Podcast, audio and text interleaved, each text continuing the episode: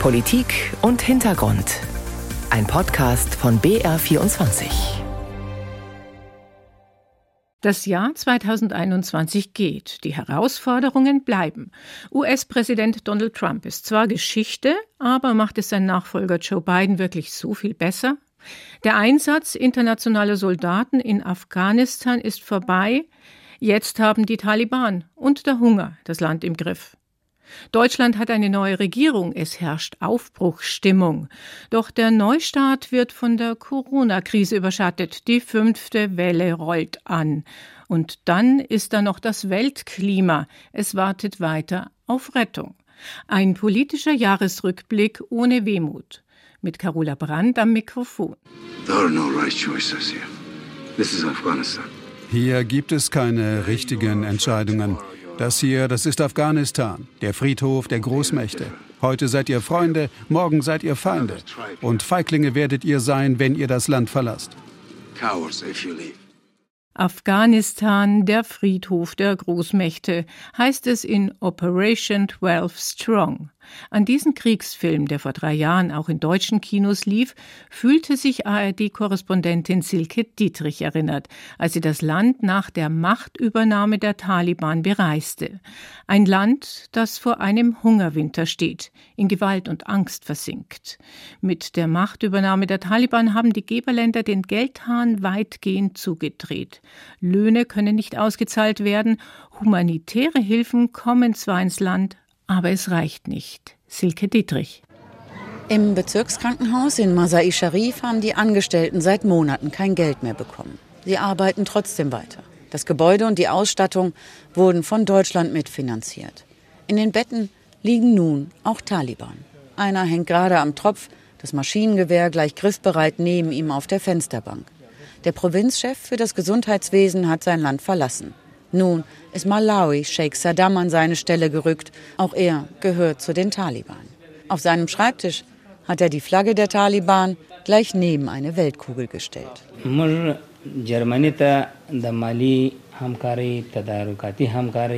Die Deutschen haben uns schon zuvor gerade im Bereich der Gesundheit viel geholfen.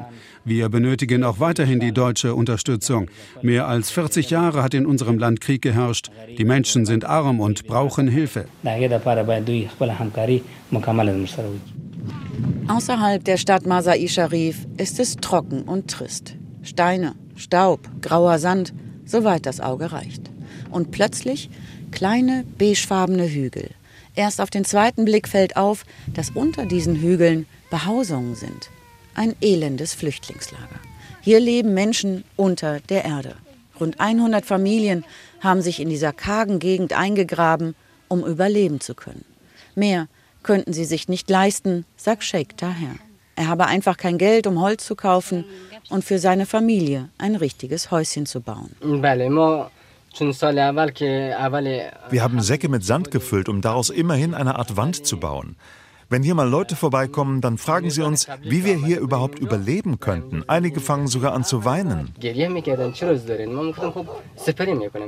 Sheikh ist gerade einmal 30 Jahre alt und hat schon tiefe Falten im Gesicht. Auf den wenigen Quadratmetern unter der Erde lebt er mit seiner Frau Mariam, seiner Nichte und mit der kleinen Tochter Nergis. Mariam sitzt mit Schweiß auf der Stirn auf dem Boden und krümmt sich vor Schmerzen.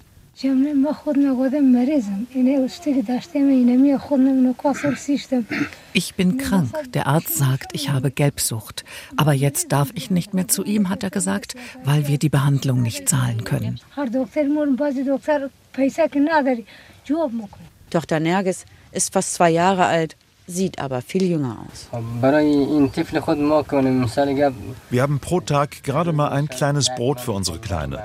Das schneiden wir in Scheiben und legen es ins Wasser, um ihr daraus eine Suppe zu machen. Das ist alles, was wir ihr gerade geben können.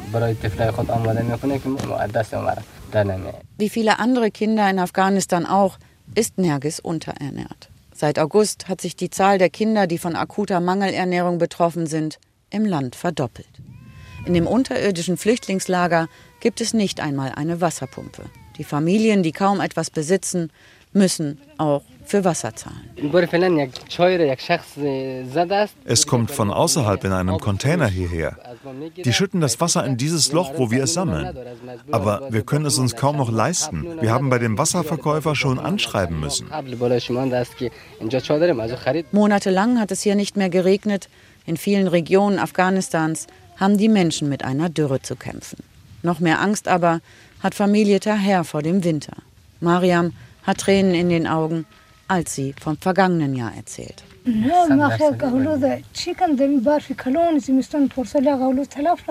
Es hat zu viel geschneit. Ich habe versucht, mit bloßen Händen und einem Teller den Schnee von unserem Dach, also dieser Plastikplane hier runterzuschaufeln. Dann ist es doch eingebrochen. Ich war schwanger und habe unser Kind bei dem Sturz verloren. Seit anderthalb Jahren leben die Tahers nun schon mitten in der Steinwüste. Sie mussten aus ihrem Dorf fliehen, weil sie zwischen die Fronten geraten waren.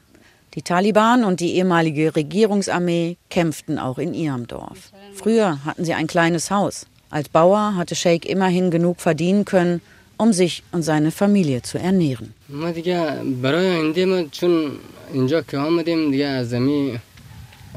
Wir bitten die Welt um Hilfe, damit wir noch eine Zukunft haben. Helft uns hier oder baut unser Dorf wieder auf. Wir sterben an Armut und Hunger. Selbst wenn wir wieder dorthin zurückkehren würden, dort steht kein Stein mehr auf dem anderen.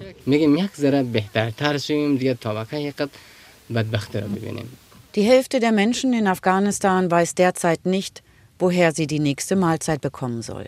Die Vereinten Nationen warnen vor einer massiven Flüchtlingskrise. Die einen könnten fliehen, weil sie den Hunger fürchten, andere, weil sie Angst haben vor den Taliban. Ein Land im Würgegriff von Hunger und den Taliban. Ein Bericht von ARD-Korrespondentin Silke Dietrich aus Afghanistan. Wer kann, flieht. Doch so einfach ist das gar nicht. Auch das haben wir gerade gehört. Besonders kritisch ist die Lage für Afghanen, die für die internationalen Truppen gearbeitet haben. Diese sogenannten Ortskräfte gelten den Taliban als Verräter. Einer von ihnen lebt inzwischen mit Frau und kleinem Sohn in Deutschland. Er nennt sich Hamidi, ist Journalist und hat für die Bundeswehr gearbeitet.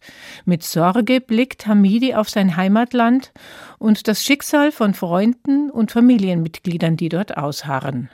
Am 24. August sind wir evakuiert worden.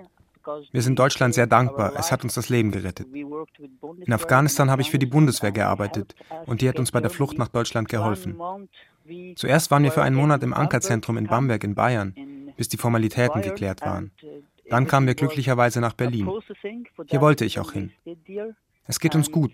Wir leben zwar nicht in einer eigenen Wohnung, aber in einem Heim, in dem ich mit meiner Familie eine Wohnung für uns allein habe. The situation is really good here, but I'm not living in our own flat. I'm living in a heim. Im Januar beginne ich meinen Deutschkurs und es wird alles gut, hoffe ich jedenfalls. Aber ich mache mir große Sorgen um meine Familie in Afghanistan. Ich habe große Angst, dass sie von den Taliban getötet werden, wenn sie sie finden. Es ist bei uns ein bisschen anders als in Deutschland. Wir haben die Kernfamilie und die Großfamilie. Für die Taliban zählen auch meine Brüder, Schwestern und meine Mutter als meine Familie. Und deshalb sind sie in ernster Gefahr. Sie verstecken sich. Wenn die Taliban sie aber finden, werden sie sie töten, foltern oder bestrafen. The Taliban, if the Taliban find them, they will kill them torture them, they will punish them. Der afghanische Journalist Hamidi war das, der in Sicherheit ist, aber um seine Angehörigen bangt. Im Sommer hatten die internationalen Truppen, auch die in Afghanistan stationierten Bundeswehrsoldaten, das Land Hals über Kopf verlassen. Ein Ende mit Schrecken. Die Sirenen der Ambulanzen heulten durch Kabul, aber auch in Schubkarren oder auf dem Rücken von Helfern wurden Verletzte in die Kliniken gebracht. In den Wirren des Abzugs sprengte sich am 26. August am Flughafen Kabul ein Selbstmordattentäter in die Luft. Fast 200 Menschen wurden getötet, unter ihnen 13 US-Soldaten. Nach dem chaotischen und blutigen Ende der NATO-Mission unter Führung der USA hatte der neue US-Präsident Joe Biden einiges zu erklären. Aus Washington zugeschaltet ist mir mein Kollege Thorsten Teichmann. Er ist seit 2017 Korrespondent im ARD-Studio Washington. Hallo, Herr Teichmann. Guten Tag. 20 Jahre Afghanistan-Einsatz. Wie wird er in den amerikanischen Medien, in der amerikanischen Öffentlichkeit bewertet? War alles umsonst? Ich erinnere mich, dass ich Mitte Mai mit Brian Garcia gesprochen hatte. Das ist ein Afghanistan-Veteran, der selbst dort eben gedient hatte, im Nachklapp zu seinem Einsatz auch mit posttraumatischen Störungen zu kämpfen hatte.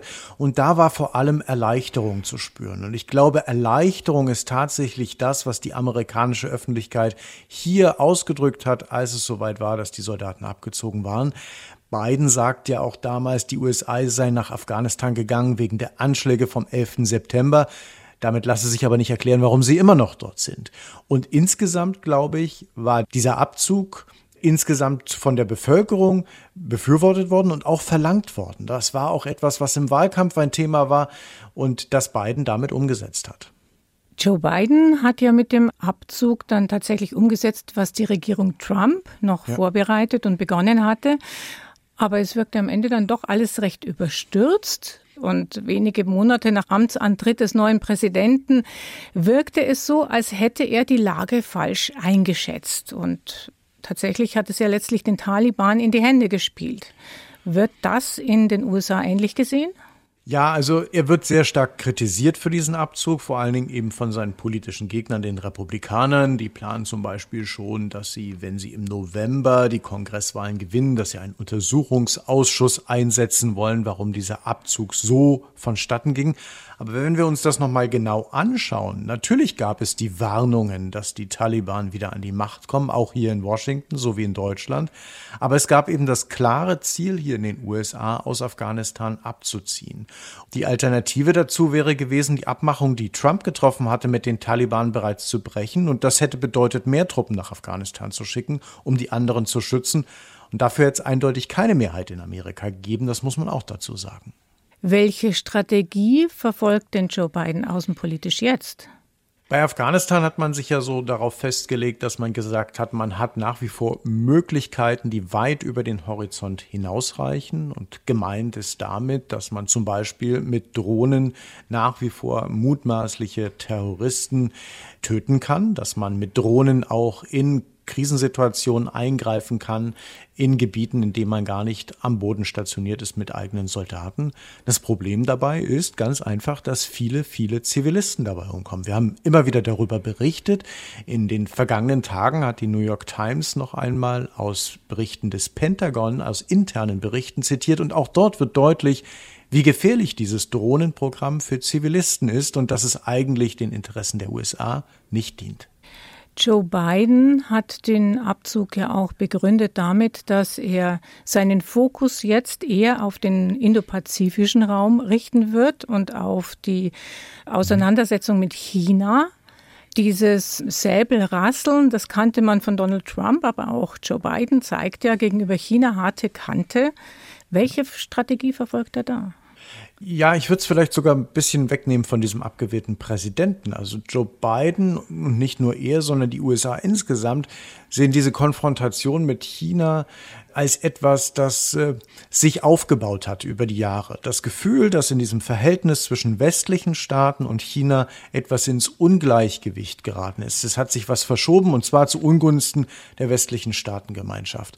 Und die Parole der beiden Regierungen dabei ist jetzt Konfrontation, wenn nötig, und Kooperation womöglich. Es ist aber noch nicht entschieden, ob das tatsächlich aufgeht. Also Konfrontation zum Beispiel bei der Frage, welchen Einfluss nimmt China im indopazifischen Raum, welchen Einfluss nimmt China auf andere Staaten in der Welt mit dem Projekt Seidenstraße und was können die USA mit ihrem Build Back Better Programm dem entgegenstellen. Und Kooperation brauchen die USA und auch Deutschland dringend China zum Beispiel bei der Umweltpolitik. Aber kriegt man beides zusammen? Gibt es da gemeinsame Interessen und auf der anderen Seite steht man sich unversöhnlich gegenüber? Das kann wirklich nur die Zeit zeigen, ob diese Strategie aufgeht. Dem russischen Präsidenten Putin hat Biden im Ukraine-Konflikt kürzlich gedroht mit starken Sanktionen. Das klingt nach der Rhetorik des Kalten Krieges. Wie weit würde denn Biden gehen? Ja, vielleicht noch mal einen Schritt zurück. Also dieses Thema Russland, das will Washington eigentlich gar nicht hauptsächlich verfolgen, sondern es fällt beiden immer wieder auf die Füße. Also der russische Präsident bringt sich hier in Washington immer wieder in Erinnerung und Biden muss darauf reagieren. Also aktuell geht es ganz klar um die Stationierung von bald 100.000 russischen Soldaten an der Grenze zur Ukraine. Das ist ja doch auch ein Signal wie im Kalten Krieg. Nach wie vor Thema die Einmischung der Russen in die Präsidentschaftswahl hier in den USA, zum Beispiel durch Versuche, existierende Probleme zu nutzen, um die Polarisierung und damit eben die Destabilisierung der USA weiter voranzutreiben. Also all das ist real und dem muss Biden eben etwas gegenüberstellen. Er hat bereits angekündigt im Fall der Ukraine, dass er keine Soldaten entsenden will. Das ist, glaube ich, ein sehr wichtiges Signal hier für die Amerikaner. Aber die USA und Großbritannien würden zum Beispiel im Fall eines Einmarschs von Putin in der Ukraine militärische Unterstützung in Form von Ausrüstung zur Verfügung stellen. Insgesamt, glaube ich, ist die Situation sehr, sehr kritisch. Und welche Rolle spielt Europa in Bidens Strategie oder auch Deutschland? Eine sehr wichtige Rolle. Also man möchte diese Probleme auf der Welt, die man hier in Washington sieht, und das ist zum Beispiel China, aber das ist eben auch der Konflikt mit Russland um die Ukraine, diese Probleme will man gemeinsam mit den Verbündeten angehen. Und Biden setzt eben viel stärker als die vorangegangene Regierung wieder auf die traditionellen Verbündeten wie Frankreich und Deutschland und weniger stark zum Beispiel auf osteuropäische Länder wie Ungarn oder auch Polen. Das ist in Warschau und in Budapest durchaus schon aufgefallen und wird dort kritisiert. Auf der anderen Seite gab es dieses Zerwürfnis mit Frankreich über einen U-Boot-Deal mit Australien. Äh, da musste Washington sehr schnell wieder reparieren, um zu zeigen, nein, nein, es stimmt schon, wir sind wieder zurück, wir sind wieder euer Verbündeter, wir wollen mit euch zusammenarbeiten. Also das Ganze hat Risse und es steht eben nach wie vor ganz oben die amerikanischen Interessen und was Washington verfolgt und eben wie Washington die Welt versteht. Das muss nicht immer das Gleiche sein, wie Europa es sieht. Aber Europa ist weiterhin wichtig für Biden. Schauen wir vielleicht mal in die Innenpolitik. Da agiert Biden ja nicht ganz so glücklich, hat man den Eindruck. Wie zufrieden sind denn die Amerikaner mit ihrem neuen Präsidenten? Das ist immer ganz schwierig zu sagen. Natürlich gibt es diese ganzen Umfragen und die Umfragen in den letzten Wochen gingen immer tiefer und die Zustimmung zum Präsidenten wurde immer geringer. Das ist im ersten Jahr häufig der Fall, in der Form, wie es im Moment stattfindet spiegelt es vor allen Dingen eben wieder, dass das Land wahnsinnig polarisiert ist. Es gibt eben zwei Lager. Das Ganze wird angestachelt eben von Fernsehsendern, die damit Geld verdienen, die damit Werbung verkaufen, dadurch, dass sie eben den eigenen Zuschauern immer wieder klar machen, wie schlecht die andere Seite ist. Und deswegen ist das sehr, sehr schwer einzuschätzen, wie er wirklich gesehen wird und was wirklich der Präsident zu fürchten hat bei den nächsten Wahlen oder was tatsächlich eben er richtig oder besser machen könnte. Die Amerikaner interessieren sich innenpolitisch vor allen Dingen für zwei Themen. Das eine ist eben die Corona-Situation. Nach wie vor die Frage, ob es ein Impfmandat, eine Impfpflicht geben soll, treibt die Menschen um. Auch da scheiden sich die Geister eben wieder wirklich entlang der Polarisierung zwischen denjenigen, die beiden gewählt haben und dafür sind und die, die gegen beiden sind und das ablehnen. Und das zweite große Thema ist die Inflation, auch hier in den USA und eben die Sorge darüber, dass die Wirtschaft zwar anspringt, aber dass eben nicht alle Amerikaner was davon haben. Wieder nicht. Und Biden tritt ja an und sagt, ich bin der Präsident für alle Amerikaner. Ich sorge mit großen Investitionsprogrammen wieder dafür, dass es eine Mittelschicht gibt und nicht nur eine untere Oberklasse, sondern tatsächlich wieder eine Mittelschicht in Amerika. Auch diesen Beweis konnte er in seinem ersten Jahr noch nicht führen. Auch das braucht noch Zeit, um zu sehen, in welche Richtung das Land geht. Wie sieht die Bilanz von Kamala Harris aus? Sie galt ja als Hoffnungsträgerin, erste Woman of Color im zweithöchsten Amt der USA, Anwärterin auf das Präsidentenamt nach Biden. Erfüllt sie die Erwartungen? Ja, da beschreiben Sie im Grunde schon das, was das Problem ist. Die Erwartungen sind wahnsinnig hoch.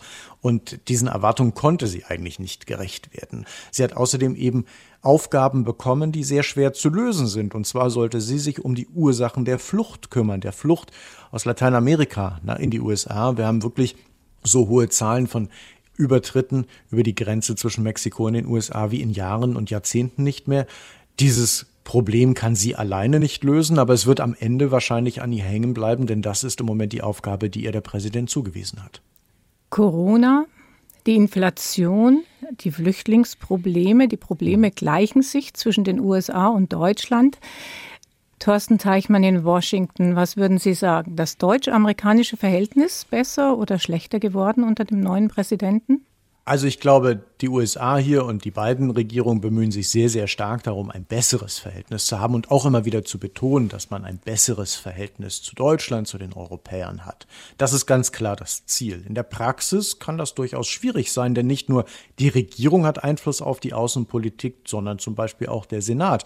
Und schon in den ersten Tagen im Januar jetzt werden wir sehen, der Senat wird abstimmen, ob Sanktionen gegen die Betreiber der Erdgastrasse Nord Stream 2 doch noch umgesetzt werden müssen, obwohl Biden das ja ausgesetzt hatte im Interesse der Deutschen.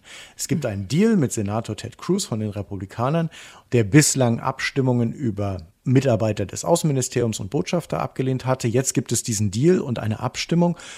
Und das wird leichter mit der gegenwärtigen Bundesregierung in Berlin, die gesagt hat, es gibt keine Betriebsgenehmigung für diese Erdgastrasse am Anfang von 2022. Aber insgesamt gibt es nach wie vor Konflikte und viele Konflikte, das ist eben die Erdgastrasse, das ist Airbus, viele Konflikte sind einfach vertagt und ausgesetzt, aber noch nicht wirklich gelöst.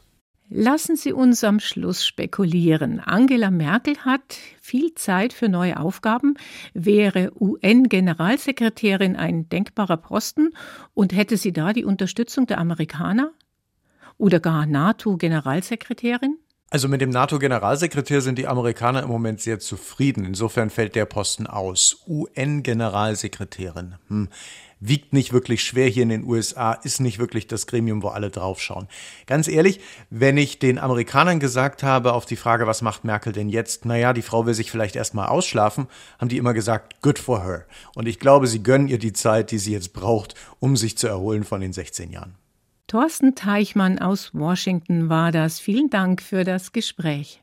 Sehr gern.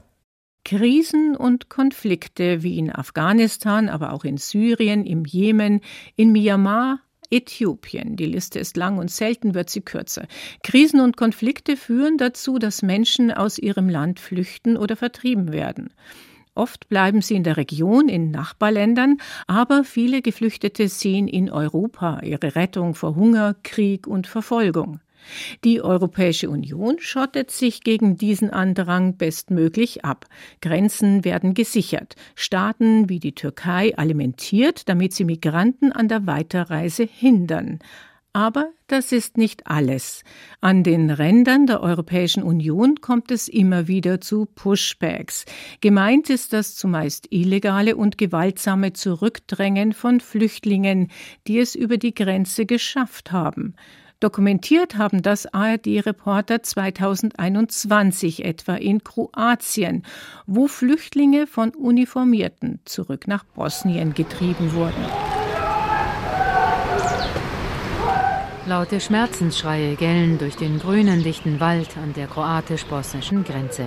Schläge und Weinen sind zu hören.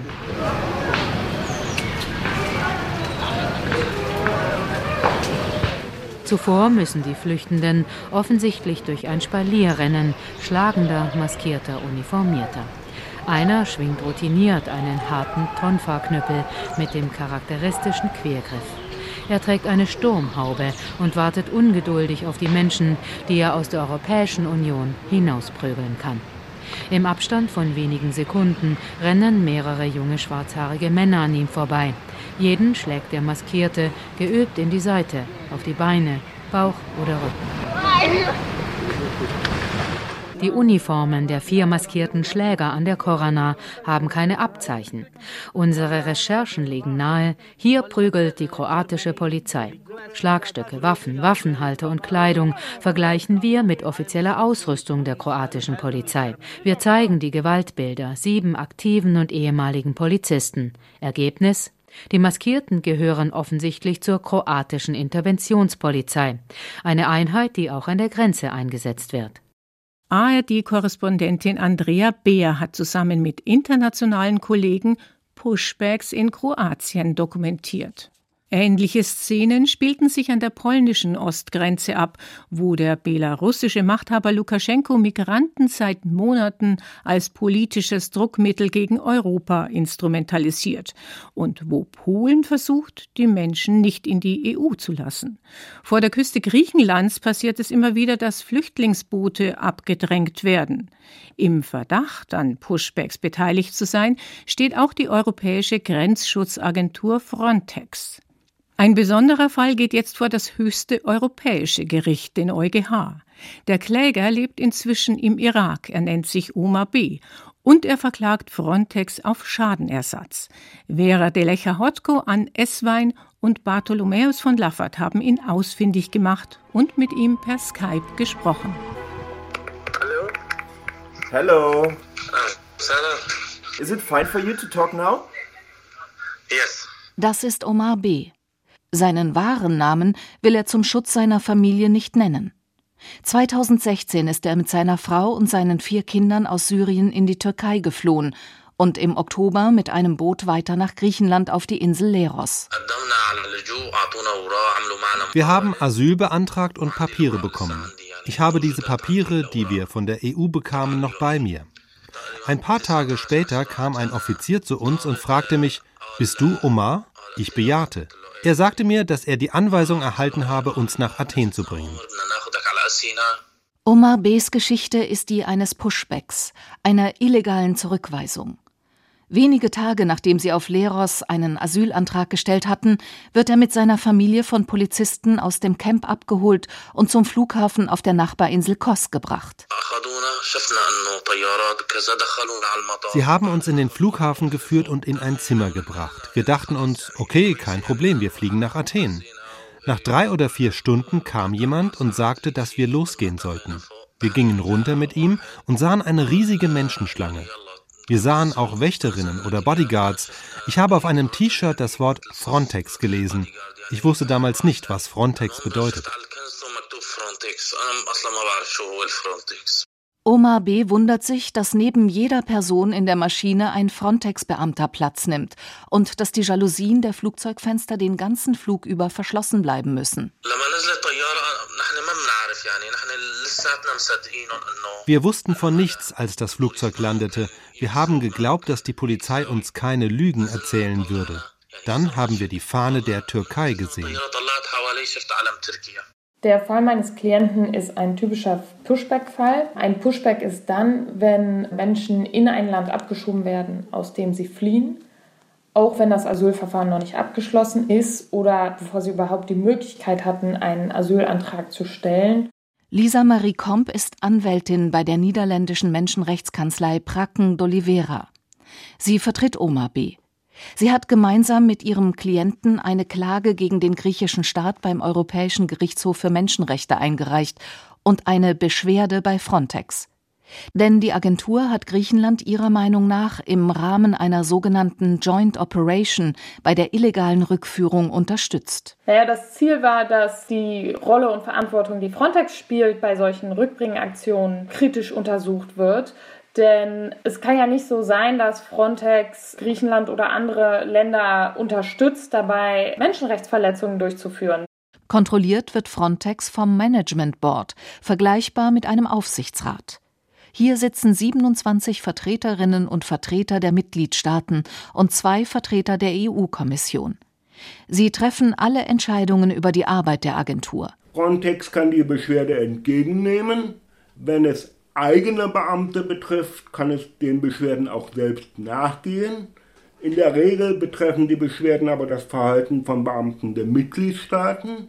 Dann wird es problematisch, denn Frontex kann dann nur die Information, die Beschwerde an die zuständigen Behörden der Mitgliedstaaten weitergeben und kann nicht wirksam dafür sorgen, dass diesen Beschwerden auch nachgegangen wird. Stefan Kessler ist Mitglied des Jesuiten Flüchtlingsbunds und sitzt im Frontex Beratungsforum, einem Konsortium aus Hilfsorganisationen, das Frontex in Menschenrechtsfragen beraten soll. Er erinnert sich an einen Vorfall, als die griechische Küstenwache ein Flüchtlingsboot zurück in die Türkei drängte. Dabei kenterte das Boot und mehrere Personen starben. Der Vorfall wurde natürlich den griechischen Behörden gemeldet. Die Staatsanwaltschaft, Militärstaatsanwaltschaft von Piräus, die dafür zuständig ist, hat sich aber geweigert, überhaupt ein Verfahren zu eröffnen. Diese Erfahrung teilen Omar B. und seine Anwältin Lisa Marie Komp. Gemeinsam haben sie sich bei Frontex darüber beschwert, dass B im Oktober 2016 mit seiner Frau und den vier Kindern im Rahmen einer Joint Operation von Frontex und der griechischen Polizei illegal mit dem Flugzeug in die Türkei verschleppt wurde. Zweieinhalb Jahre nach Einreichen der Beschwerde haben sie im Oktober 2020 den Abschlussbericht der Untersuchungen von Frontex erhalten. Darin steht, die Beschwerde sei von Frontex an Griechenland weitergeleitet worden. Dort hätte man kein Fehlverhalten der eigenen Beamten feststellen können. Dass Frontex-Beamte selbst an der illegalen Rückführung beteiligt waren, wird mit keinem Wort erwähnt. Mit dem Fall Oma B. muss sich jetzt der EuGH, das höchste europäische Gericht, befassen. Eine Recherche von Vera de Lecher-Hotko, Ann Esswein und Bartholomäus von Laffert. Die ausführliche Reportage mit dem Titel Illegale Pushbacks gegen Flüchtlinge, wer kontrolliert Frontex, gibt es in der ARD Audiothek zum Nachhören. Ausführliche Infos dazu in unseren Show Notes. Illegale Pushbacks. Ist das die neue Normalität an den EU-Außengrenzen? Die Frage geht an unseren ARD-Korrespondenten Jakob Mayer in Brüssel. Es ist jedenfalls Praxis an einigen EU-Außengrenzen. Es gibt solche Berichte aus Kroatien, aus Griechenland, auch aus Polen an der Grenze zu Belarus. Da geht die polnische Regierung hart gegen Migranten aus Belarus vor, also die über Belarus kommen. Und die polnische Regierung lässt sich dabei nicht zuschauen. Also es sind weder Presse noch Hilfsorganisationen in diesem Niemandsland an der Grenze zugelassen. Auch die EU-Agentur Frontex, die Grenzschutzagentur Frontex, hat keinen Zutritt. Die sitzt ironischerweise in Warschau, darf aber da in dieses Niemandsland nicht mit hinein. Und Migranten, die es nach Polen schaffen, die werden dann nach Belarus zurückgeschoben. Das ist ein klarer Verstoß gegen EU-Recht. Ein Asylsuchender, eine Asylsuchende hat Anspruch darauf, dass sein oder ihr Antrag individuell geprüft wird. Also wie gesagt, ein Verstoß gegen EU-Recht. Genau, und die dürfen wahrscheinlich erstmal überhaupt keinen Antrag stellen, sondern werden schon vorher wieder zurückgeschickt. Richtig, genau. Wie reagiert denn die Europäische Kommission auf die Berichte über Pushbacks in Polen, Kroatien, Griechenland? Sie reagiert, indem die zuständige Kommissarin, das ist Ilva Johansson aus Schweden, sagt, dass sie besorgt ist und dann die betreffenden Regierungen auffordert, die Vorwürfe zu untersuchen. Also die Kommissarin Johansson sagt, die Außengrenzen der EU schützen und die Grundrechte schützen, das geht beides zusammen. Also beides zusammen sei möglich. Wie wir sehen, ist das eben nicht möglich. Dabei muss man auch sagen, dass die EU-Kommission eine denkbar undankbare Rolle hat. Sie soll nämlich vermitteln zwischen den 27 EU-Mitgliedstaaten, zwischen Positionen, die eigentlich nicht vermittelbar sind, einfach weil die Mitgliedstaaten grundverschiedene Ausgangslagen und auch grundverschiedene Interessen in der Flüchtlings- und Asylpolitik haben. Staaten mit Außengrenzen, so wie Polen, Italien, Griechenland, fühlen sich ja vom Rest der Union oft alleingelassen mit den vielen Migranten, die in die EU drängen. Ist da die europäische Flüchtlingspolitik ein Stück weit gescheitert?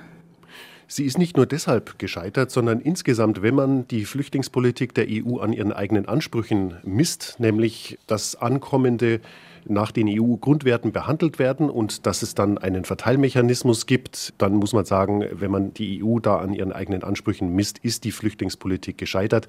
Alle Anstrengungen der EU-Kommission, da einen Verteilmechanismus innerhalb der EU einzurichten, dass man Asylsuchende verteilt auf die Mitgliedstaaten, das ist gescheitert.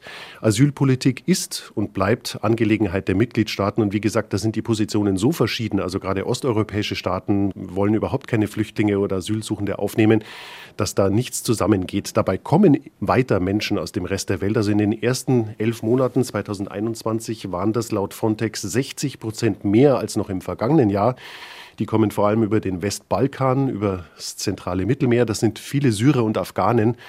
Also die Flüchtlingspolitik ist und bleibt eine offene Flanke der EU und die wird von anderen Staaten ja auch als Druckmittel genutzt. Also wir haben gesehen, dass das der türkische Präsident Erdogan tut, indem er Flüchtlinge an die griechische Grenze schickt in Bussen und wir sehen das jetzt mit dem belarussischen Machthaber Lukaschenko, der eben auch Flüchtlinge als politisches Druckmittel einsetzt. Eine humanitäre Lösung ist da verzweifelt gesucht. Jakob Mayer in Brüssel, Polen und Ungarn sind im abgelaufenen Jahr immer wieder auf Kollisionskurs zur EU gegangen, haben EU-Recht verletzt oder nationales Recht, so zuletzt Polen, über Gemeinschaftsrecht gestellt. Hat die EU-Kommission da eine Strategie, wie sie diese Staaten zur Ordnung, zur Disziplin ruft? Vielleicht noch mehr Sanktionen? Die EU-Kommission hat eine Strategie und sie hat auch Instrumente. Also momentan verzögert sie gerade die Auszahlung der Corona-Wiederaufbauhilfen an diese beiden Staaten, also an Polen und Ungarn. Und das wirkt auch. Also Polen erwartet da 24 Milliarden Euro allein an Zuschüssen. Bei Ungarn sind es 7 Milliarden. Also das schmerzt schon, wenn man das nicht kriegt. Und dann gibt es auch noch einen sogenannten Rechtsstaatsmechanismus. Das ist ein neues Mittel, um Gelder zu kürzen, wenn Staaten gegen rechtsstaatliche Prinzipien verstoßen und da ein Missbrauch von EU-Geldern droht, dann kann die Kommission eben sagen, also wir kürzen Gelder. Die Kommission will jetzt noch eine Klage von Polen und Ungarn gegen diesen Mechanismus abwarten vor dem Europäischen Gerichtshof und dann diesen Mechanismus wirklich auch anwenden. Das geht einigen EU-Parlamentariern viel zu langsam. Die sagen, die Kommission hätte längst in die Puschen kommen müssen.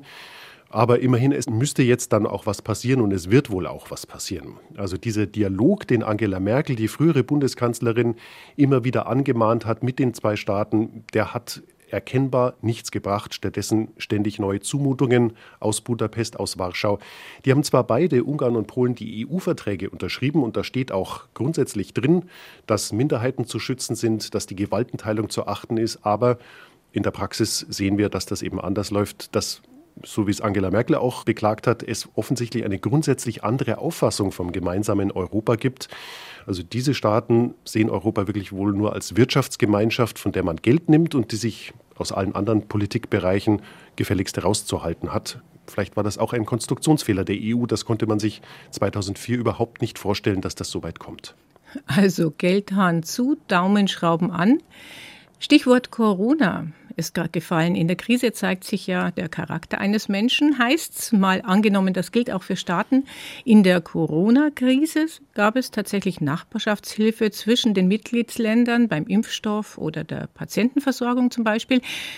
Corona-Hilfsgelder wurden gerade schon erwähnt, wurden verteilt. Hat das den Zusammenhalt in der Union dann vielleicht wieder gestärkt? Die Krise als Chance. Also in diesem Fall mhm. stimmt das wirklich. Es sah ja anfangs gar nicht so aus. Da haben die Mitgliedstaaten zunächst mal ihre Grenzen dicht gemacht aus Angst. Man kannte das Virus noch nicht, haben sich gegenseitig die Masken weggekauft. Dann aber kam im Frühjahr die große Gemeinschaftsleistung der Corona-Wiederaufbaufonds. Also dass man gesagt hat, wir nehmen gemeinsam Schulden auf. Das war gerade für die Bundesregierung ein Novum.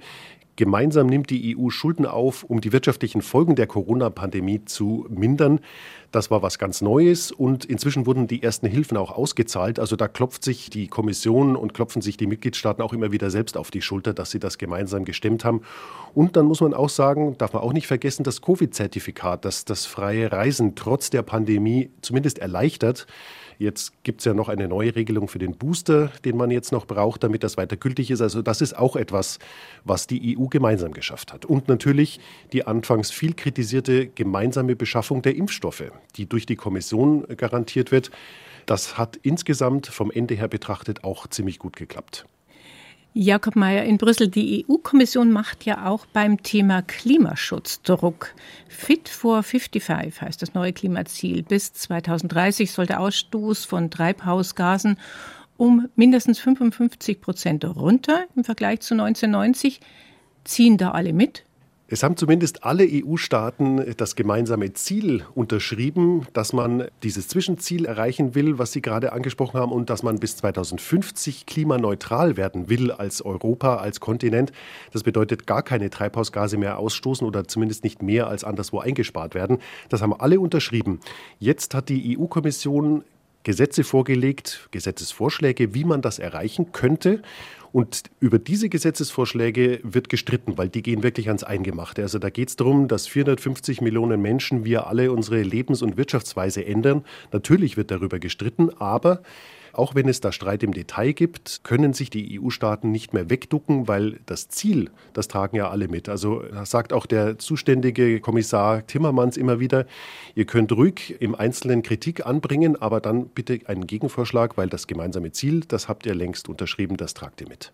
Das wird vermutlich teuer werden, auch für die Bürger. Also wenn die CO2-Preise steigen, wenn sie möglicherweise ihre Wohngebäude sanieren müssen, wird da die Europäische Union auch mehr Geld ausschütten? Das ist allen klar natürlich. Das wurde auch zuletzt bei der letzten Umweltministerkonferenz der EU nochmal betont, dass das Ganze natürlich auf der einen Seite mit höheren Preisen für Öl, Gas, Kraftstoffe einhergeht, dass auf der anderen Seite das für gerade ärmere Haushalte eine Riesenbelastung ist und auch für Unternehmen. Es gibt dafür einen Klimasozialfonds, der genau das ausgleichen soll. Also dass durch Einnahmen, die man zum Beispiel durch einen neuen Emissionshandel für Gebäude und Verkehr nimmt, dass diese Einnahmen zum Teil in diesen Klimasozialfonds fließen und dass dann wieder Geld an die Bürgerinnen und Bürger zurückgegeben wird. Also das ist schon allen klar und das wird von vielen Mitgliedstaaten, von vielen Regierungen auch immer wieder angebracht. Das Ganze darf nicht zu Lasten gerade der ärmeren, ärmeren Haushalte gehen. in der Genau. Die Europäische Union hat ja gerade zwei akute Konfliktherde vor der Haustür. Der belarussische Diktator Lukaschenko benutzt Flüchtlinge als politische Waffe. Und Russlands Präsident Putin steht mit seinen Truppen vor den Toren der Ukraine. Wie wirksam sind die Sanktionen, die die EU in solchen Fällen verhängt? Sanktionen treffen, das ist gerade im Fall Russlands klar geworden. Da wurden ja Sanktionen seit 2014, seit der russischen Annexion der Krim verhängt. Auf der anderen Seite haben sie das politische Ziel nicht erreicht. Also sie haben Präsident Putin augenscheinlich nicht beeindruckt, wie wir jetzt wieder beim Truppenaufmarsch an der Grenze zur Ukraine sehen. Trotzdem hat der letzte EU-Gipfel im Jahr 2021 das nochmal bekräftigt, also eine klare Ansage Richtung Moskau geschickt, mit neuen Sanktionen gedroht, bis hin zum Ausschluss Russlands aus dem internationalen Zahlungssystem SWIFT. Das würde Russland wirklich treffen, weil dann die Banken vom weltweiten Zahlungsverkehr abgekoppelt würden. Aber da gibt es auch Staats- und Regierungschefs, die das kritisch sehen, diese Sanktionen, die eben sagen, bisher hat das auch keinen Erfolg gehabt. Wir setzen weiter oder wir sollten weiter auch auf Dialog setzen. Also da gibt es durchaus verschiedene Stimmen in Europa. Und dann gibt es noch den zweiten Punkt, der als Druckmittel fungieren könnte, nämlich die Gaspipeline Nord Stream 2 ist umstritten in Europa. Die soll russisches Gas durch die Ostsee nach Deutschland bringen. Osteuropäische, baltische Staaten sind dagegen. Sie wollen einen möglichen Stopp der Pipeline sogar als Druckmittel gegen Moskau nutzen. Und Bundeskanzler Olaf Scholz, der sagt wie seine Vorgängerin Merkel, das ist eine wirtschaftliche Angelegenheit, das sollte man nicht mit der Politik vermischen. Österreich sieht es ähnlich. Die Grünen sehen es ganz anders. Das könnte noch zur Zerreißprobe werden. Stichwort Dialog. Bisher hat ja Angela Merkel eine zentrale Rolle gespielt, wenn es kritisch wurde. Sie hat mit Lukaschenko mehrfach telefoniert, hat mit Putin verhandelt. Angela Merkel ist nicht mehr Kanzlerin, hat jetzt viel Zeit. Wäre sie eine mögliche EU-Außenministerin, also ein Posten, den es bis dato gar nicht gibt? Also Angela Merkel ist immer gerne nach Brüssel gekommen. Da kommt sie gerne wieder her, denke ich mir. Sie hat hier manche lange und sogar einige spannende Nächte auch verbracht. Sie hat das belgische Bier, die Pommes genossen. Also von daher glaube ich, Brüssel würde ihr schon taugen. EU-Außenministerin das wird sie sicher nicht. Sie weiß aus 16 Jahren Erfahrung, dass die Staats- und Regierungschefs die Außenpolitik im Zweifel lieber selber machen. Das hat sie nämlich selbst genauso gehalten. Also EU-Außenministerin, ich glaube, das ist ein Job, den sie auf keinen Fall anstrebt. Oder NATO-Generalsekretärin, jetzt wo NATO-Chef Jens Stoltenberg andere Karrierepläne verfolgt? Das passt so gar nicht zu ihrer Aussage, dass sie jetzt, nachdem sie ihr Amt als Bundeskanzlerin los ist, erstmal ausschlafen möchte. Und ich glaube, ein NATO-Generalsekretär, der hat in diesen Zeiten wenig Schlaf. Also mit Brüssel wird das offenbar dann nichts, sagt Jakob Mayer, unser Korrespondent im ARD-Studio Brüssel. Vielen Dank für das Gespräch. Sehr gerne. Deutschland ist seit fast zwei Jahren im Krisenmodus, im Corona-Krisenmodus. Das hatte kaum einer so erwartet, schien doch mit dem Start der Impfkampagne vor ziemlich genau einem Jahr das Ende der Pandemie in Sicht. Der Sommer fühlte sich dann auch fast unbeschwert an. Und jetzt baut sich die fünfte Welle auf. Wieder Einschränkungen über Weihnachten und Silvester, volle Intensivstationen. Omikron ist unter uns und das medizinische Personal mit den Kräften am Ende. Was geleistet wird in den Intensivstationen, beschreiben Karin Bültmann und Klaus Eichenmüller. Beide leiten eine Intensivpflegestation, die eine im Klinikum Barmherzige Brüder in München, der andere im Klinikum Nürnberg Nord. Die vierte Welle überrollt uns gerade. Ein Covid-Patient nach dem anderen kommt. Das ist jetzt hier die Welle der Ungeimpften? Ich habe in meinem bisherigen Berufsleben sehr viele Stationen schon erlebt, über 30 Jahre Intensivstation. Aber ich habe noch nie so schwerkranke Patienten gesehen mit solch katastrophalen Verläufen. Man steht eigentlich permanent neben dem Bett. Wir müssen sie intubieren, beatmen. Wenn die Patienten instabil werden, muss man sofort und umgehend reagieren. Das heißt, man steht doch ziemlich bettseitig am Bett. Auch wenn wir sie in die Bauchlage drehen und pflegerische Tätigkeit machen, das schaffst du ja auch alles nicht allein als einzelne Person. Da brauchst du Kollegen, um ihnen zu helfen. Das heißt, die Arbeitsdichte ist sehr hoch. Und dann ist eine extrem belastende psychische Situation, weil im Regelfall helfen uns die Angehörigen. Die sind begleiten ihre Angehörigen entweder beim Gesundungsprozess oder auch beim Sterben. Und jetzt, die sind dann über Tablets zugeschaltet, dann sind natürlich ein ganz hoher Anteil unserer Patienten bewusstlos. Da schauen die Angehörigen übers Tablet beim Sterben zu. Und das belastet uns. Also das ist, wenn, man sich das vorstellt, das ist traumatisierend, diese Erlebnisse, die die Leute haben. Die haben Bilder in den Köpfen von jungen, versterbenden Patienten, mit grausamen Verläufen. Man geht nach Hause, man schläft aus und tritt wieder an. Das haben wir jetzt dreimal geschafft, viermal, aber die Frage ist natürlich, wie lange schaffen wir in wiederholter Weise diesen Marathon noch, ja? Verliere ich jetzt wieder Fachpflegekräfte in der vierten Welle, ja? Viele haben schon gesagt, Mensch, ich orientiere mich um, ich mache was anderes. Und jetzt geht das Ganze von vorne wieder los. Das macht einen natürlich nachdenklich, ärgerlich. Und ähm, man fragt sich wirklich, wie geht das hier weiter? Müssen wir am Ende um Intensivplätze ringen? Müssen wir gar vielleicht sogar triagieren? Das sind Gedanken, die ich mir mache und die machen mich schon auch traurig und nachdenklich, wo das hingehen kann. Die Welle der ungeimpften, junge Patienten, die dem Virus erliegen, traumatisiertes und überlastetes Medizinpersonal. So beschreiben es die Intensivpflegeleitungen Karin Bültmann aus München und Klaus Eichenmüller aus Nürnberg. Eigentlich müssten die Straßen voller Pflegekräfte und Mediziner sein, die gegen ihre Arbeitsüberlastung demonstrieren. Stattdessen gehen andere auf die Straße, Impfgegner. Die protestieren gegen eine Impfpflicht, halten die Corona-Maßnahmen für überzogen. Das ist legitim. Doch unter die Demonstranten mischen sich Rechtsextreme, die auch vor Gewalt nicht zurückschrecken. Thies Maaßen analysiert, welches Gedankengut sich da verbreitet und welche Gefahren das birgt. Corona wirkt wie ein Katalysator, der gesellschaftliche Fehlentwicklungen gnadenlos offenlegt und verschärft. Das Virus zeigt uns, was passiert, wenn wir natürliche Lebensräume zerstören, mit der Folge, dass wir in Kontakt kommen mit Wildtieren, die für uns lebensgefährliche Viren in sich tragen. Es zeigt uns, wie anfällig unsere globale Wirtschaft geworden ist. Es zeigt uns, welch tödliche Folgen es hat, wenn Krankenhäuser und Seniorenheime auf Profit getrimmt werden. Corona wirkt aber auch auf individueller Ebene als Katalysator von Fehlentwicklungen. Einerseits verstärken gesellschaftliche Verunsicherung, Lockdowns und soziale Isolierung psychische Erkrankungen wie Depressionen, Psychosen und Angstzustände. Andererseits verstärkt Corona bei so manchen offenbar auch einen Hang zu Irrationalität und Verschwörungsmythen. Bei den Protesten der Corona-Leugner und Impfgegner tummelten sich von Beginn an Neonazis, Reichsbürger und andere extreme Rechte, denen beinahe jedes Thema gelegen kommt, um es ins Völkische zu wenden und die nun eben die Kritik an Hygienemaßnahmen bewusster zu nutzen, das demokratische System und die pluralistische Gesellschaft insgesamt anzugreifen. Viele der Protestierenden sind aber keine klassischen Neonazis, sondern entstammen einem eher bürgerlichen Spektrum, wenn nicht gar einem, das man früher Alternativ nannte, bevor es die Alternative für Deutschland gab.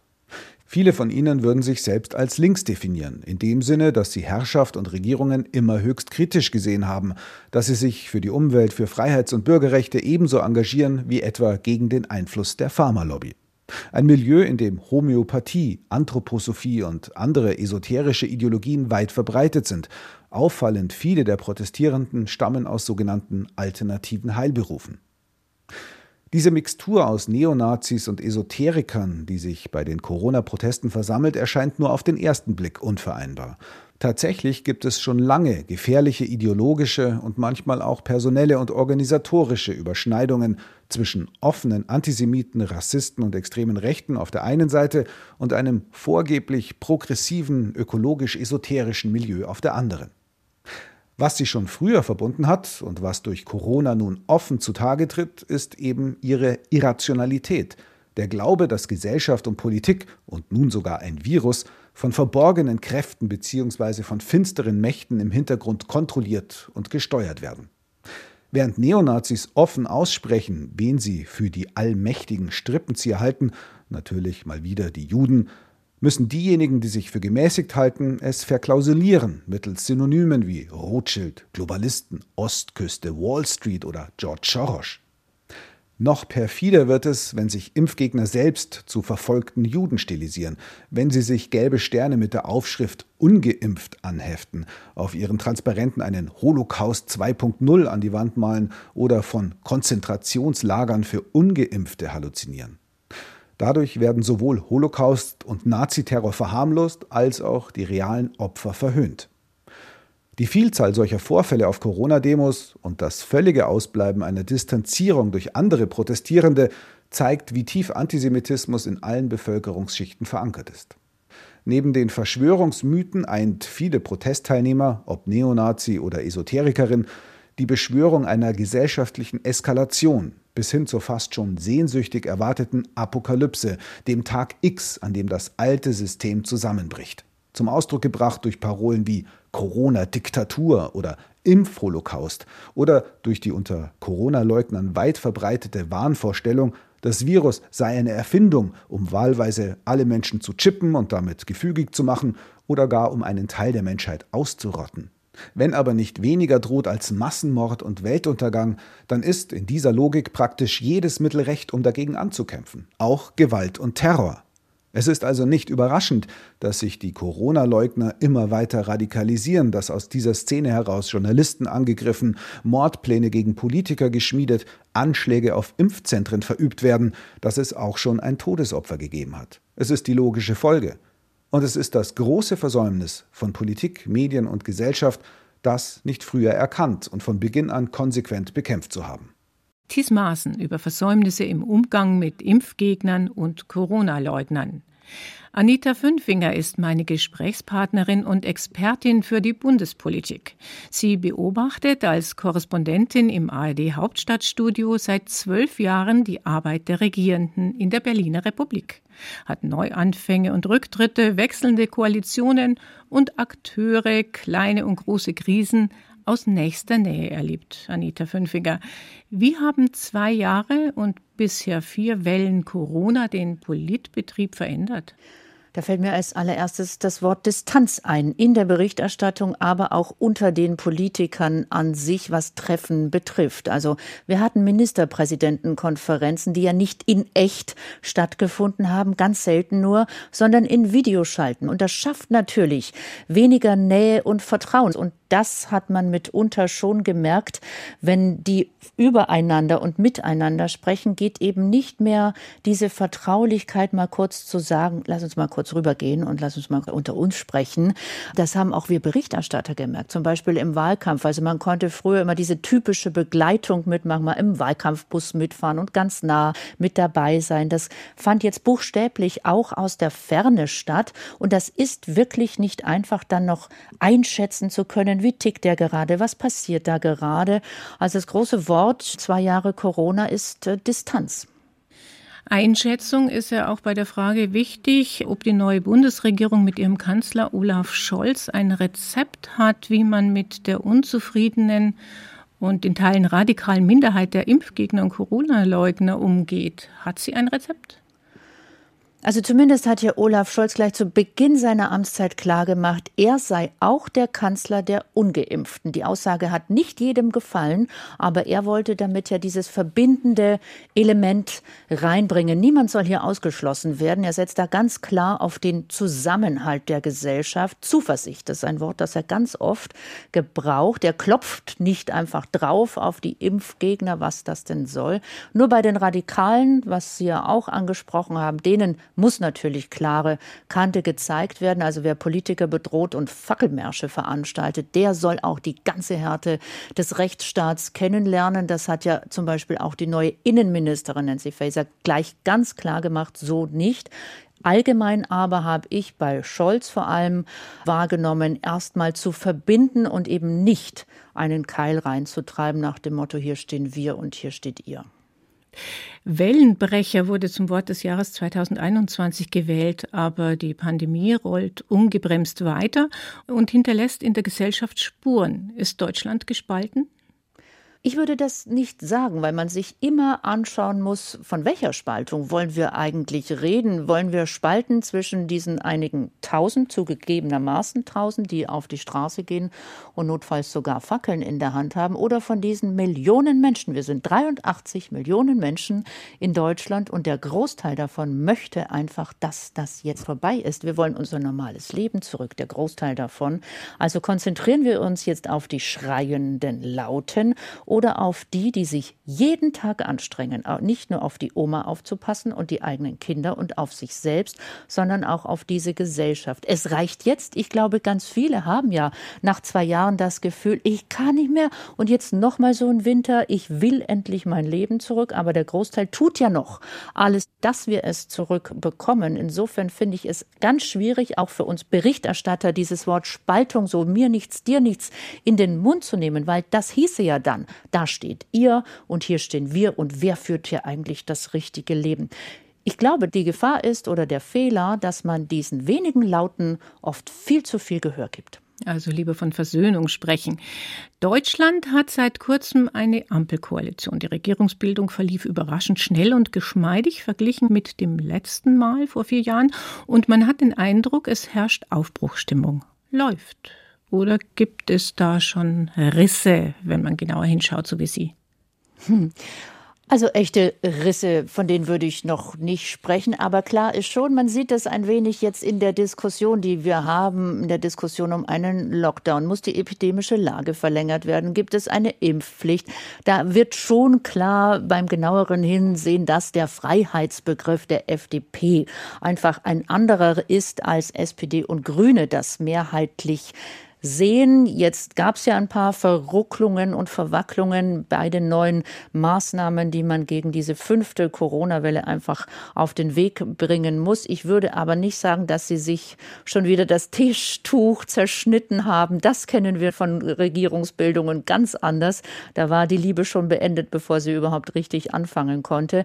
Ich würde nämlich zurückgehen, wie diese Koalition angefangen hat. Sie hat sich selber Vertrauen geschaffen und aber gleichzeitig gleichzeitig immer gewusst und auch sich für sich selber betont, wir werden hier nicht uns immer einig sein, wir werden uns aber bemühen, es zusammen hinzukriegen. Anita Fünfinger, Korrespondentin im ARD Hauptstadtstudio, blickt mit mir zurück auf das abgelaufene Jahr in der Bundespolitik. Und die hat sich durch die Neuwahl im Herbst ganz schön verändert. Der Bundestag ist noch größer geworden und unter den 736 Abgeordneten gibt es viele neue Gesichter. Unter ihnen eine Grünen-Politikerin aus Bayern, genauer aus dem Wahlkreis Nürnberg Nord, die viel Aufmerksamkeit auf sich zieht. Sie ist eine von zwei transidenten Abgeordneten im Parlament. Björn Darke hat Tessa Ganserer in ihren ersten Wochen im Berliner Politikbetrieb begleitet. Tessa Ganserers erste Schritte in den Bundestag. Es ist Ende September. Ja, wunderschön, endlich angekommen im Deutschen Bundestag hier in Berlin. Ganserer vertritt künftig den Nürnberger Norden im Parlament. Die frisch gewählte Grünen-Abgeordnete ist die erste Transfrau im Bundestag, zusammen mit Nike Slavik aus Nordrhein-Westfalen. Klassenfahrtstimmung auf der Fraktionsebene. Die 118 Abgeordneten der Grünen treffen sich zum ersten Mal. Glückwünsche, Umarmungen. Aber Tessa Ganserer wirkt angespannt, schaut unruhig umher. Die Bundestagsneulinge bekommen eine Art Stundenplan für ihre erste Woche im Parlament und ihren Abgeordnetenausweis. Ganserer macht sich schon seit Tagen Gedanken, was wohl draufstehen wird. Ihr Alter, falscher Name? Das würde sie jedes Mal, wenn sie in den Bundestag geht, an die Vergangenheit erinnern. Doch es kommt anders. Genau das, was draufstehen soll. Mein Vorname und mein Nachname, Tessa Ganserer, so ist es richtig. Mitte Dezember. Der Koalitionsvertrag der Ampel ist unterschrieben. Der Bundeskanzler heißt Olaf Scholz.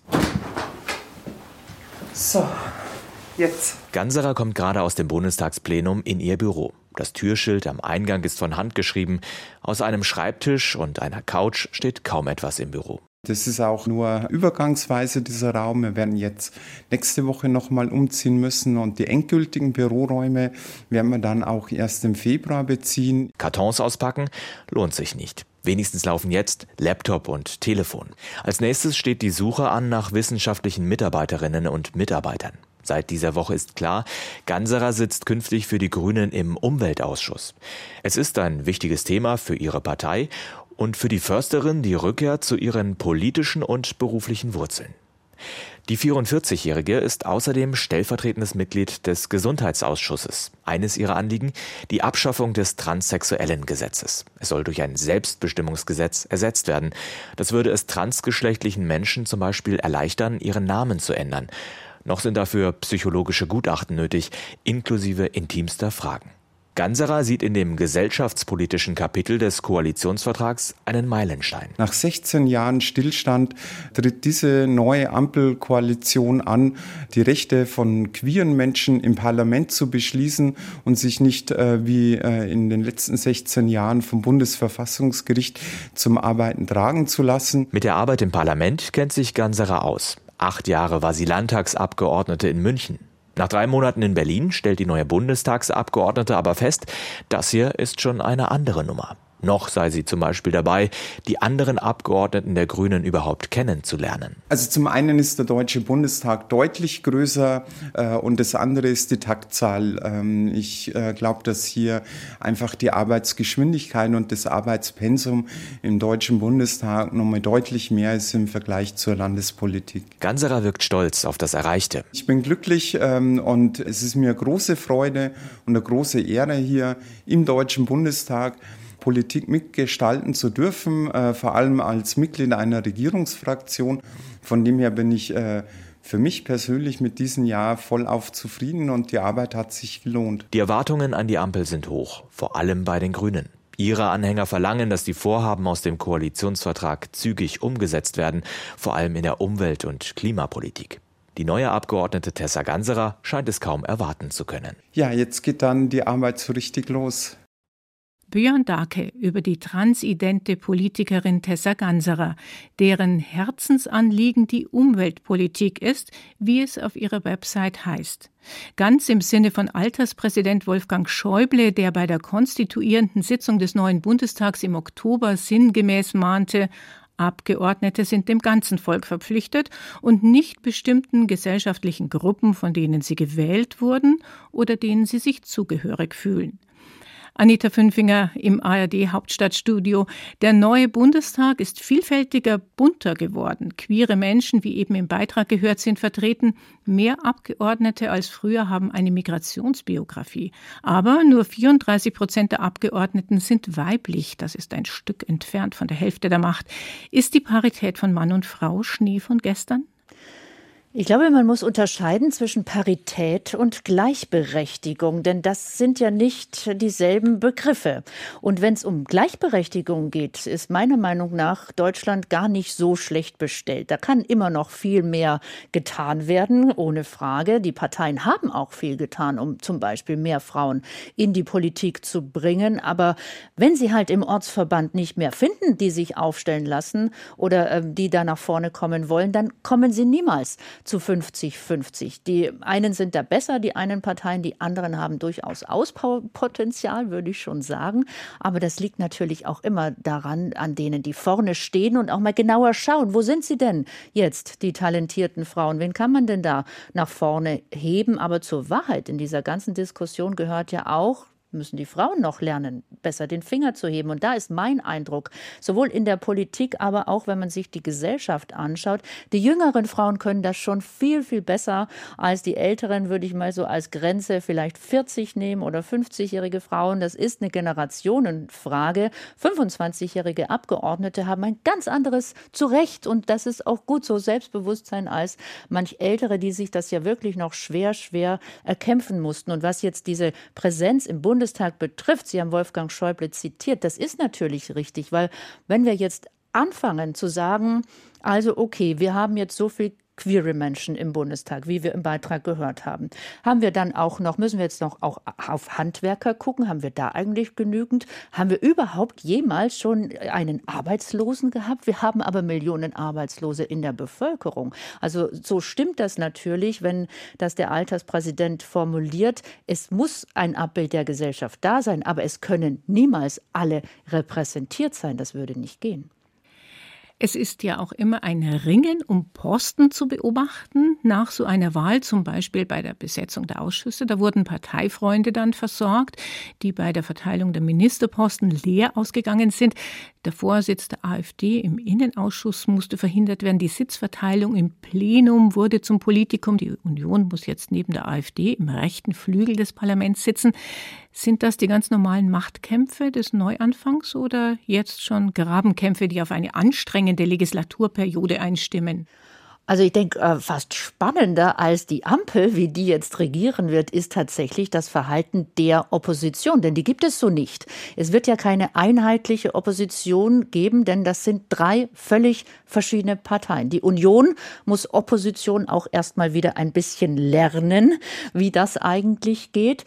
Die Linke wird mit ihr nicht zusammenarbeiten und auf der anderen Seite des Parlaments sitzt da eben die AfD und keiner will mit dem jeweils anderen irgendwie irgendetwas zu tun haben. Also es wird wahnsinnig spannend zu beobachten, wie die eigentlich die Regierungsarbeit bewerten und beobachten, denn es wird immer unterschiedlich sein. Und was diese Besetzung der Ausschüsse betrifft, ja, richtig, das sind zum Teil Grabenkämpfe und Machtkämpfe, wer sich da die wichtigen und guten Positionen sichert. Die AfD hat den Innenausschuss dann eben zum, am Ende nicht bekommen, geht aber zurück, wenn wir uns erinnern, auf einen, ich nenne es mal in Anführungsstrichen, Fehler der Grünen, die das so haben passieren lassen. Das hätte man von Anfang an anders machen können. Also, dass ausgerechnet ähm, die AfD einen Ausschussvorsitzenden für einen sensiblen Ausschuss innen, das sind natürlich die Geheimdienste mit drin und so weiter, ähm, die Berichte darüber, das hätte man vorher haben können. Also insofern ein strategischer Fehler. Aber dieses ganz normale Ruckeln, wo komme ich vor,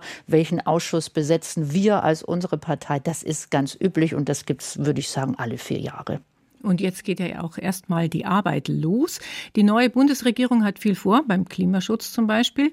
Dafür werden jetzt auch Schulden gemacht. Christian Lindner, der Finanzminister, hat einen 60 Milliarden Euro Nachtragshaushalt vorgelegt. Von der schwarzen Null zu gelben Schulden. Ich glaube, der Satz stammt sogar von Ihnen. Diese Regierung scheint es ernst zu meinen mit dem Klimaschutz. Was kommt auf das Land, auf die Bürger zu? Beim Klimaschutz, ähm, denke ich, fehlt noch die ganz ehrliche Antwort, also die Rechnung, die dann richtig aufgemacht wird, wo dann eben vielleicht unten auch ein Minus steht, und zwar bei jedem einzelnen Bürger. Wir sprechen ganz viel über Klimaneutralität, über CO2-Einsparungen, über Gebäudedämmung. Das war auch ja ein wichtiges Thema im Wahlkampf und jeder möchte das so irgendwie, dass wir das Klima schützen. Die anderen natürlich äh, nicht irgendwie, sondern sehr, sehr konkret. Aber man muss dazu einfach mal einen Zettel nehmen und einen Stift und aufschreiben, was das kostet. Wir, wenn wir das an den Gebäuden zum Beispiel festmachen.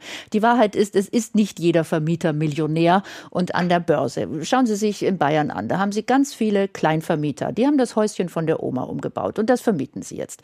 Und wenn Sie das jetzt zum Beispiel nach strengen Vorgaben, die Fassade dämmen, die Fenster tauschen, die Heizung wechseln und ganz wenig davon nur auf die neue Miete umlegen können, dann kann das ein ernsthaftes Problem geben, weil das einfach mal flockig lockige 200.000 Euro kostet. Also jetzt das nur als Beispielrechnung und das bürdet man ja dann auch ganz normalen Menschen auf. Also es heißt, man muss auch mal ganz ehrlich allen Menschen sagen, wenn wir das wollen, Klimaneutralität und CO2-Einsparung, dann wird das für jeden etwas kosten, zum Beispiel Heizkosten. Soll die wirklich der Staat für arme Menschen vollständig übernehmen? Robert Habeck, der Grünen-Chef, hat richtig Kloppe gekriegt, als er gesagt hat, das können wir nicht, auch bei Hartz-IV-Empfängern nicht. Wieso sollten wir zum Beispiel die ganzen Heizkosten übernehmen? Dann wird ja jeder dazu ermutigt, einfach die Heizung aufzudrehen. Das hat bei weitem nicht jedem gefallen, gerade im linken Spektrum der Parteien. Aber es ist eine Wahrheit ausgesprochen worden, die eben als Überschrift eigentlich stehen müsste, wenn wir Klimaschutz wollen, dann wird jeder, und jeder heißt jeder, mitmachen müssen. Und das ist, glaube ich, meines Erachtens die größte Aufgabe in dieser Transformation mit dem Klimaschutz. Das muss die Regierung dann auch den Bürgern beibringen. Die neue Ampelregierung will früher aus der Kohleförderung aussteigen, nicht erst 2038. Idealerweise gelingt das schon bis 2030, steht im Koalitionsvertrag von SPD, Grünen und FDP. Und doch werden auch heute noch ganze Dörfer für den Braunkohletagebau platt gemacht, zum Beispiel zwischen Aachen und Mönchengladbach. Ein Ort hat im zurückliegenden Jahr Schlagzeilen gemacht. Der Weiler Lützerath, ein Ortsteil von Erkelenz in Nordrhein-Westfalen. Hier kämpft ein Landwirt, unterstützt von Klimaaktivisten, gegen den Energieriesen RWE. David gegen Goliath. Bauer Eckhard Heukamp klagt vor dem Oberverwaltungsgericht Münster gegen die Enteignung und den Abriss seines Hofes.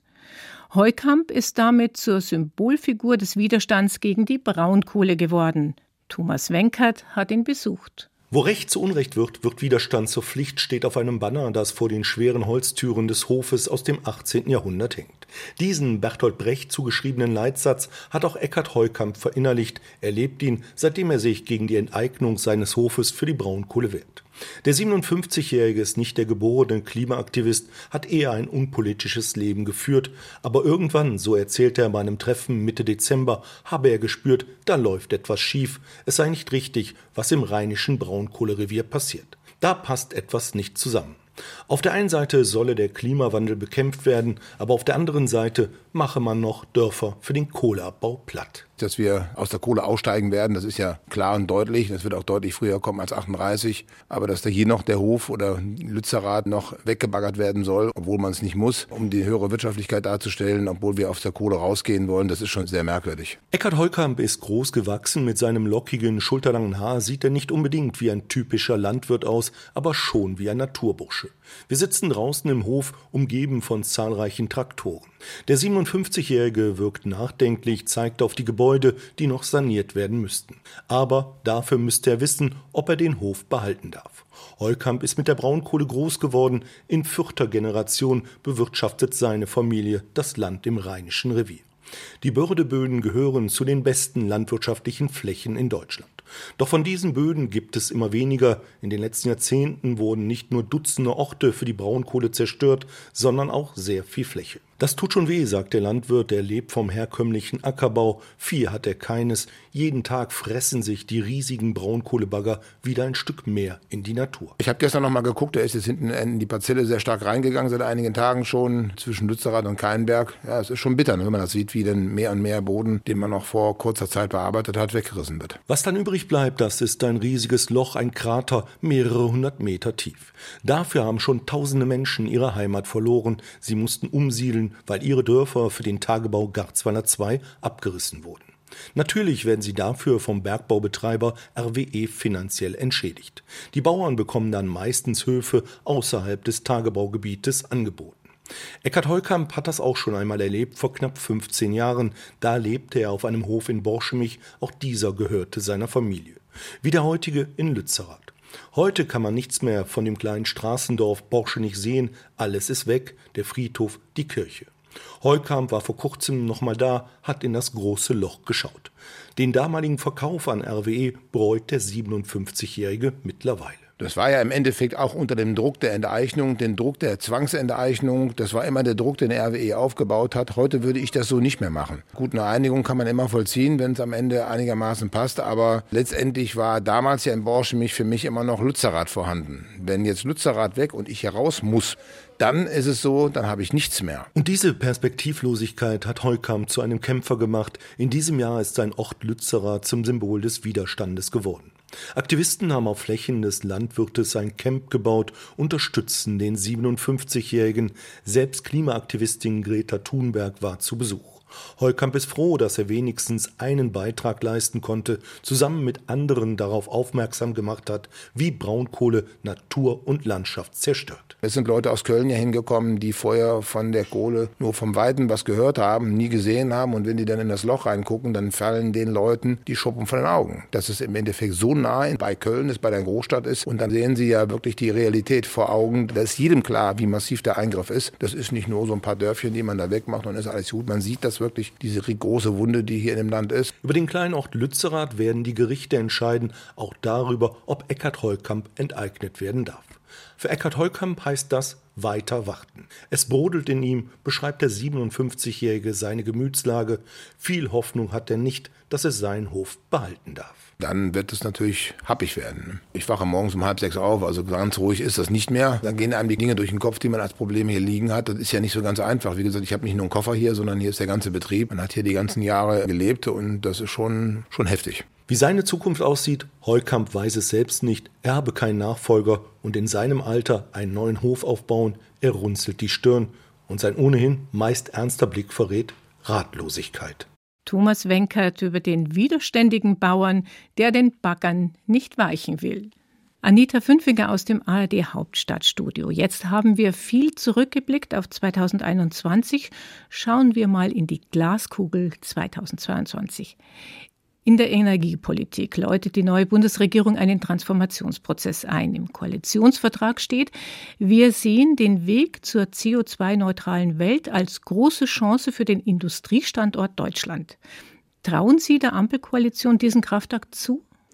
Ich traue ihr zu, dass sie ihn ambitioniert angeht, denn das haben sie sich auf die Fahnen geschrieben und ja eben auch im Koalitionsvertrag so festgehalten. Aber der Klimaschutz hat eben soziale Sprengkraft durchaus. Man kann nicht die einen gegen die anderen ausspielen. Und da ist es ganz gleich, ob wir da jetzt eben über den Wohnungsbau sinieren, wer da was zu dämmen hat, sondern auch über Pendler. Dorf ist was anderes als Stadt. Die Ampelregierung muss meiner Meinung nach sehr aufpassen, dass sie nicht so eine städtische Gutverdiener-Debatte führt. Äh, da kann ich natürlich auf mein Auto verzichten. Das ist überhaupt kein Problem. Ich brauche das hier nicht in Berlin. Ja, das kann ich alles öffentlich erledigen erledigen. Auf einem kleinen Dorf in Niederbayern kann ich das halt nicht. Und dann muss man entweder überlegen, okay, dann lassen wir da fünf Busse fahren am Tag, was nicht stattfindet im kleinen Dorf in Niederbayern. Oder ich schaue, wie ich die Pendler sonst irgendwie umgestellt bekomme. Okay, äh, eine Antwort, dann kauft ihr ein Elektroauto. Wenn man eine Familie hat, dann sind das auch mal ruckzuck 50.000 Euro und dann haben sie die Antwort schon selber. Also jemand, der wenig verdient, wird sich nicht so ein Auto kaufen können. Deutschland hat 2022 den G7-Vorsitz und lädt im Juni zum Gipfeltreffen wieder nach Elmau. Welche Akzente wird Deutschland da setzen? Also wenn man in den Koalitionsvertrag guckt, dann wird das ein Klima-G7-Gipfel, so steht es zumindest drin. Also man möchte dort tatsächlich eine Initiative ergreifen zur Gründung von Klimapartnerschaften, das für alle Staaten offenen internationalen Klimaclubs. So ähnlich steht das, meine ich, im Koalitionsvertrag. Und da geht es ganz stark um Klimaneutralität, Ausbau erneuerbarer Energien. Auch das also soll in der Außenpolitik ein ganz klares Feld werden, das gemeinsam gemeinsam zu beackern ist. So hatten wir das, meine ich, in G7-Treffen auch noch nicht. Das sind ja auch die unterschiedlichsten Staaten. Mal gucken, äh, was die davon halten und wie sie alle mitmachen. Spannend wird da übrigens auch, Annalena Baerbock, die Außenministerin, hat sich ja zum Ziel gesetzt, eine Klima Außenpolitik zu machen. Das ist meines Erachtens noch nicht ganz ausgemacht, ob das das Kanzleramt, der Wirtschaftsminister und alle anderen auch so sehen, dass das wirklich in ihrer Hand liegt. Stichwort Kanzleramt. Angela Merkel hat ja jetzt viel Zeit. Sie haben die Kanzlerin viele Jahre aus nächster Nähe erlebt. Ich habe in dieser Sendung auch mit den Kollegen aus Washington und Brüssel ein bisschen spekuliert. UN-Generalsekretärin, NATO-Chefin, könnte die das werden? Ihr Tipp? Äh, mein Tipp ist Privatier auf dem Land, ein bisschen im Garten wühlen, ein bisschen Bücher lesen, ein bisschen Konzerte hören. Ich denke nicht, dass Angela Merkel noch mal ein öffentliches hohes Amt bekleiden wird. Dann lassen wir uns überraschen. Das war's mit 2021 und dem politischen Jahresrückblick. Ab sofort richtet sich der Blick wieder nach vorn 2022. Wir lassen uns überraschen. Am Mikrofon verabschiedet sich Carola Brandt. Danke für das Gespräch, Anita Fünfinger aus dem ARD Hauptstadtstudio. Ja, sehr gern und alles Gute.